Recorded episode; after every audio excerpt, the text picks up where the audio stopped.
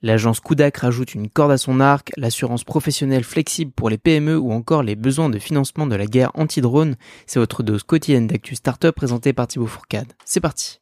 Première actu, l'agence Standard Ecom, spécialisée dans l'emailing marketing et visant à maximiser le ROI et la rétention client pour des marques e-commerce renommées, intègre Kudak.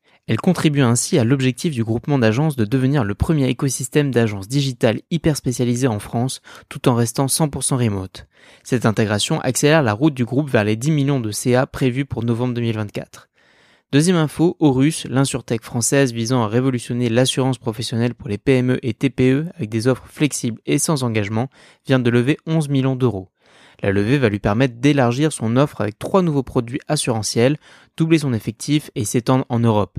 Avec des contrats modulables et une gestion des sinistres digitalisée, Horus ambitionne de simplifier l'expérience d'assurance ciblant 30 000 clients d'ici fin 2024. Pour terminer, Cerber, spécialisé dans la neutralisation de drones malveillants, a obtenu un financement non dilutif pour surmonter les défis posés par la crise des composants électroniques afin de tenir les délais de livraison une nouvelle levée de fonds à venir pour accélérer sa consolidation dans la guerre électronique et étendre son champ d'action au-delà de la lutte anti-drone, s'alignant sur une vision stratégique à long terme. Voilà, c'est tout pour aujourd'hui. Évidemment, si ce podcast vous plaît, pensez à vous abonner pour me soutenir et pour ne pas rater l'épisode suivant. Vous pouvez également retrouver toutes ces infos sur le compte Instagram Tibactu. Prenez soin de vous et à très vite. Salut